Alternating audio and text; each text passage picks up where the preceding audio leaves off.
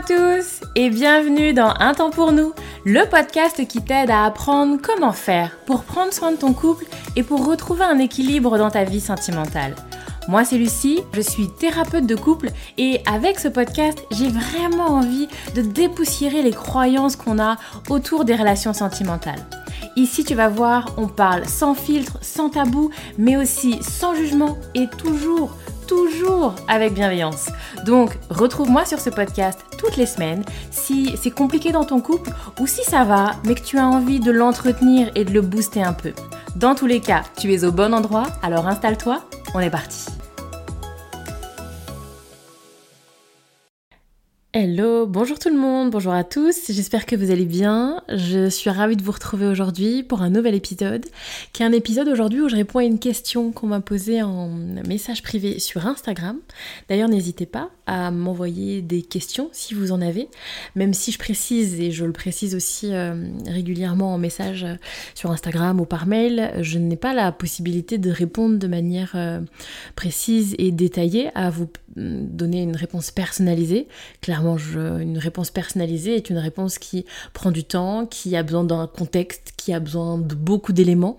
Et ça, ça se fait dans le cadre de mes consultations. C'est pas en trois messages Instagram que clairement je vais pouvoir avoir une idée précise euh, de ce que vous êtes en train de traverser. Et euh, voilà, on donne pas de conseils comme ça à la rage vite fait, trois lignes. bref, c'est pas c'est pas comme ça que je vois ma pratique. Mais en tout cas, c'est toujours intéressant que vous posiez des questions et que je puisse apporter une réponse plus généraliste, moins personnalisée, mais des fois ça donne quand même des éclairages. Et puis bah moi je m'en saisis aussi sur les épisodes de podcast, hein, du coup, où je permets comme ça d'avoir une réponse, parce que s'il y a une personne qui me pose une question, clairement il y en a je ne sais combien de milliers d'autres qui se la posent aussi, mais qui vont pas aller jusqu'à poser la question. Donc voilà, ça répond à, à plus de monde. Donc voilà, n'hésitez pas si vous avez aussi des questions et que vous avez envie que j'y réponde dans les prochains épisodes. Bref, intro terminé, on est parti. La question du jour c'était je l'aime.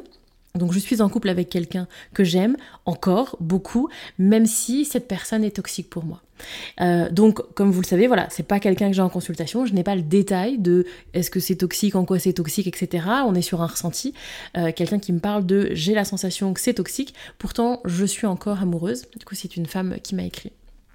Donc, ce que je trouve intéressant, euh, déjà, c'est de rappeler l'idée que ça concerne beaucoup de monde. Je pense que c'est important que vous l'entendiez, ça concerne beaucoup de monde. Il y a beaucoup de personnes, alors toxiques, euh, tout le monde ne mettrait pas ce mot-là, mais il y a beaucoup de personnes qui sont dans des relations insatisfaisantes, qui sont dans des relations non épanouissantes, qui sont dans des relations dangereuses, qui sont dans des relations qui vont être source de souffrance, souffre, source de tristesse, et effectivement dans des relations qu'on va appeler toxique. La notion de toxique, c'est vraiment... Euh, moi, je l'aime bien dans, le sens propre, c'est-à-dire toxique, c'est quelque chose qui me nuit, quelque chose qui m'abîme, quelque chose qui me fait du mal, quelque chose qui est source de danger pour moi. C'est ça, hein. un produit toxique, c'est quelque chose que je ne peux pas ingérer, par exemple. C'est ce qu'on dit aux enfants, c'est toxique parce que si tu l'ingères, il y a des risques. Il y a des risques de danger. Une relation toxique, c'est une relation qui va avoir cette notion de danger, c'est-à-dire on s'abîme, on se fait du mal, on se crée de la souffrance. Et donc là, on me décrit que je suis dans une relation avec quelqu'un qui, de son prisme, remplit ces, conditions-là. Quelqu'un donc qui m'abîme, qui me fait du mal, qui me crée de la souffrance. Euh, où je me sens dans un risque potentiel de danger. Et donc, bah, clairement, euh, il y a comme ça cette ambivalence, et pour autant, il y a de l'amour. Moi, ce que je trouve intéressant dans ces questionnements-là, c'est, je vais vous en partager plusieurs.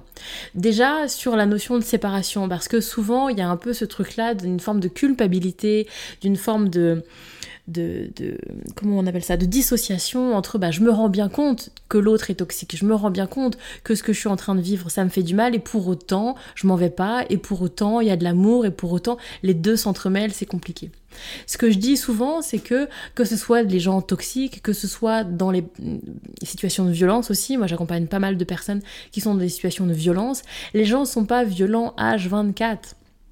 Les gens sont pas toxiques H24.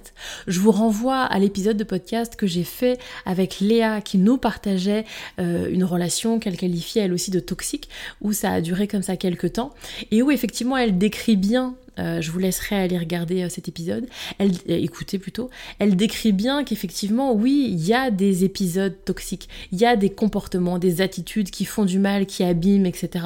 Mais il y a aussi tout un tas d'autres comportements, tout un tas de comportements aimants, de comportements mignons, gentils, drôles, bref, l'autre peut être plein d'autres choses que toxiques. Et donc effectivement, c'est compliqué d'être parfois dans des démarches de séparation, c'est compliqué de euh, acter une décision quand effectivement l'autre il n'est pas 100% méchant, l'autre n'est pas 100% euh, agressif ou violent, l'autre n'est pas 100% toxique. Certains moments le sont. Et donc c'est normal que ce soit pas toujours évident parce que, eh bien, en plus, s'il y a de l'amour, on va avoir vite tendance à se raccrocher au moment agréable, au moment d'apaisement, au moment de, de plus positif dans la relation. Donc voilà, vraiment j'insiste et je vous invite à écouter cet épisode de podcast aussi pour qu'il y ait déjà une, forme de bienveillance sur cette euh, dynamique-là. Ensuite, moi ce que je travaille quand les personnes sont dans ces situations-là, c'est ce qu'on va appeler l'estime de soi. L'estime de soi, c'est la valeur qu'on s'accorde. Vous voyez, c'est qu'est-ce que je, en tant qu'individu, euh, l'être humain que je suis, quelle valeur je lui accorde? Est-ce que je pense que je suis quelqu'un d'une grande valeur? Est-ce que je pense que je suis quelqu'un d'une grande importance? Ou est-ce que j'ai une estime de moi au ras des pâquerettes et je me sens inutile, je me sens euh, indésirable, je me sens non, euh, non important, non importante, euh, comme une quantité négligeable, que je sois là ou pas, ça change pas grand-chose, je suis pas très intéressante, très intéressante. Et donc on voit bien que il y a tout un travail à faire. Parce que si je suis dans cette idée là en fait de comme je suis pas très intéressante comme je suis pas très important comme j'ai pas beaucoup de valeur comme voilà je suis quelqu'un d'une moindre importance alors effectivement bah je vais avoir parfois tendance à accepter à tolérer certains comportements, certaines attitudes en fait. Ou effectivement parce que je vais être dans, euh, voyez, le, le moi je mérite pas, moi j'ai discours qu'on va entendre comme ça, un homme ou une femme qui va euh, être euh, doux, gentil, mignon, j'ai l'impression que c'est quelque chose qui ne m'est pas accessible. J'ai l'impression parce que parfois aussi on va être dans une accumulation, c'est-à-dire que au vu des relations que j'ai eues, moi j'ai toujours été avec des personnes toxiques moi, j'ai toujours été avec des personnes qui m'ont blessé, qui m'ont fait du mal. Moi, c'est ce type de personnes-là que du coup j'attire. Et donc je vais comme ça doucement mais sûrement me convaincre que moi c'est ce que je mérite en fait. Et que je mérite pas plus. Que moi c'est les personnes euh, qui vont être euh, non toxiques par exemple sont des personnes qui ne vont pas m'être accessibles. Donc parfois du coup c'est pour ça que c'est intéressant de consulter parce que parfois c'est hum, ces, ces choses-là vont être plutôt sur de l'inconscient que sur du conscient. On peut avoir des gens qui vont avoir un discours comme ça officiel de... Euh, voilà, moi j'aimerais bien rencontrer quelqu'un qui soit comme ci, comme ça, etc. Et, et, oui, oui, je pense que je pourrais tout avoir, tout à fait être en couple avec quelqu'un comme ci, comme ça. Et quand on travaille et qu'on discute au niveau, au niveau de l'estime, les gens ont une estime au ras des pâquerettes.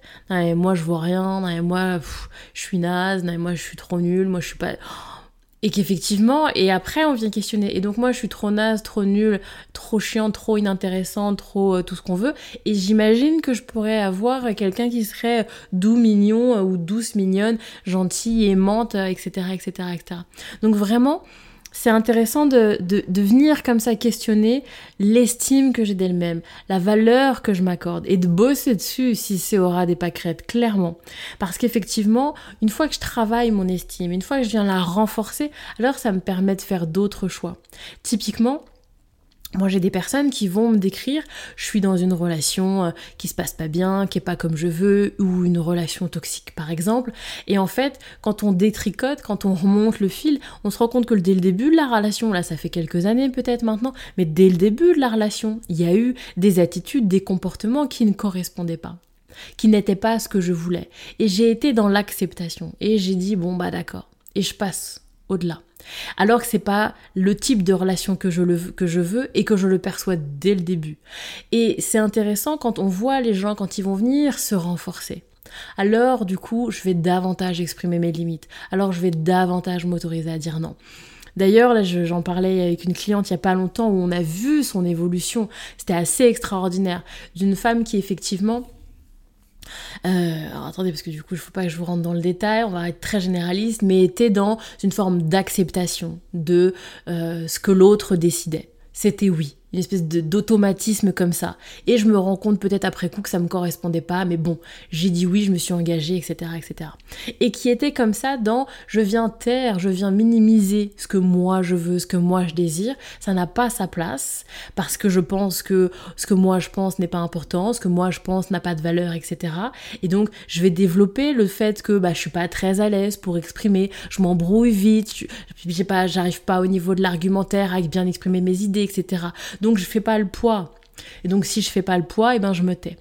Et où effectivement on est venu séance après séance booster son estime, renforcer la valeur qu'elle s'accorde et où on voit alors que avec le temps, là maintenant, elle s'autorise.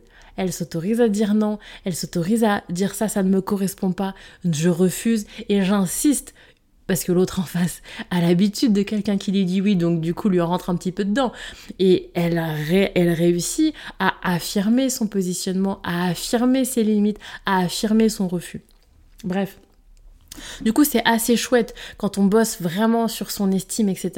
Il y a vraiment des jolis résultats, il y a vraiment des prises de conscience et des fonctionnements différents. Et du coup, ça vient complètement bousculer la dynamique du couple derrière. Donc, bref, c'est euh, très intéressant. L'autre point que j'ai envie d'aborder et que j'aborde en consultation, c'est cette notion de traumatisme, c'est cette notion d'association d'idées. Quand on est comme ça dans une forme de répétition, de bah, je suis avec des gens qui me font du mal, je suis avec des gens qui sont toxiques, c'est intéressant de voir bah, comment je me suis construit, comment est-ce que je suis rentrée dans la vie sentimentale, quels sont un petit peu les schémas familiaux que j'ai, et est-ce qu'il n'y a pas eu des associations d'idées comme on a souvent autour de... Euh, je donne des exemples un peu bidons, mais qui sont assez fréquents, de bah, dès le début, le premier amour, quand j'avais 15, 16, 17 ans. Alors c'était une relation de couple qui m'a fait du mal, c'était quelqu'un qui m'a, où il y a eu de la souffrance. Et où comme ça, je suis venue associer amour-souffrance. Je suis venue associer, bah, quand on est amoureux, quand on est amoureuse, ça fait mal. Et du coup, bah, avec le temps, il y a comme ça quelque chose qui s'intègre. Oui, bon, bah, c'est normal. Quand je suis amoureux, quand je suis amoureuse, il y a de la souffrance. L'amour, ça fait mal. Les relations, ça abîme. Les relations, c'est du sacrifice. Les relations, c'est de la contrainte. C'est de la contrainte. Et où c'est pas évident de pouvoir ensuite modifier ces associations d'idées-là. Donc c'est vraiment toujours intéressant de remonter le fil et de repartir dans vos débuts, dans vos entrées dans les relations. Ou parfois de travailler sur une relation, peut-être pas la première, mais une relation qui a été marquante, qui a été particulièrement compliquée et qui vient ensuite modifier les suivantes. Bref, en tout cas, je trouve ça vraiment important d'avoir comme ça une réflexion de manière vraiment globale, plutôt que bah euh, je suis avec quelqu'un de toxique, je l'aime, oui, et donc est-ce qu'on peut aller plus loin et approfondir? Ok, il y a de l'amour, il y a de l'amour, mais il n'y a pas que ça. C'est pas que ça qui fait que je reste dans ce type de relation-là.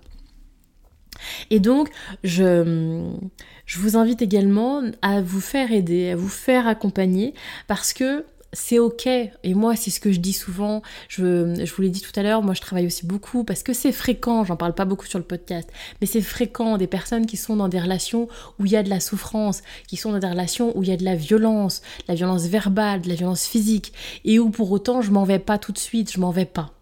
Et vraiment, euh, souvent il y a comme ça un truc un peu de bah, ça sert à rien que je me fasse accompagner, de toute façon je vais pas partir.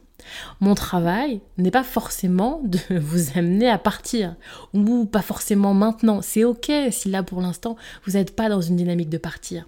Ce que je dis souvent, c'est que l'accompagnement que je propose, c'est à la fois sur bah, la, dynamique de changement, j'ai envie de partir, j'ai envie que ça fonctionne différemment, j'ai envie de changement, ok, mais j'accompagne aussi sur l'amélioration de ce qui est que ce soit en couple ou que ce soit seul. Il y a vraiment parfois cette notion-là de bah non, il n'y aura pas de prise de décision tout de suite, je vais pas partir tout de suite, il n'y aura pas de changement tout de suite. Pour autant, comment je peux faire pour mieux vivre ce que je suis en train de vivre? Je suis dans une situation avec quelqu'un de toxique, je me vois pas partir parce que je suis amoureuse, ok, comment je fais pour me sentir mieux dans cette relation-là, et puis comment je, me, je fais pour m'en détacher progressivement si c'est ce dont j'ai envie, parce que je suis dans une dynamique à moyen long terme peut-être de m'en détacher. Mais ou pas, ou pas, je suis peut-être pas dans une dynamique de m'en détacher, mais comment je fais pour que ça puisse être plus vivable, plus confortable pour moi? Et là, clairement, on a des marges de progression, il y a du, taf, oui, il y a du boulot, il y a des choses qui sont possibles à mettre en place. Donc vraiment, j'insiste là-dessus.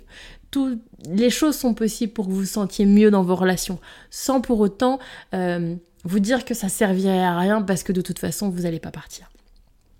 Je vous ai donné pas mal de pistes, j'ai l'impression que ça a été un peu brouillon, j'ai été un peu dans tous les sens, je m'en excuse. Si vous avez réussi quand même à prendre au vol certaines euh, choses qui vous ont parlé, eh ben j'en suis ravie. Euh, n'hésitez pas si vous avez envie que je développe certaines des idées que j'ai euh, exprimées aujourd'hui. N'hésitez pas également si vous aussi vous avez des questions. Voilà, je m'arrête là pour l'épisode du jour. J'espère qu'il vous aura plu. Et si c'est le cas, n'hésitez pas à me mettre une note ou à me mettre un commentaire sur Apple Podcast pour me parler un petit peu eh ben, de, euh, du podcast, de en quoi il vous plaît et en quoi il vous aide s'il vous aide.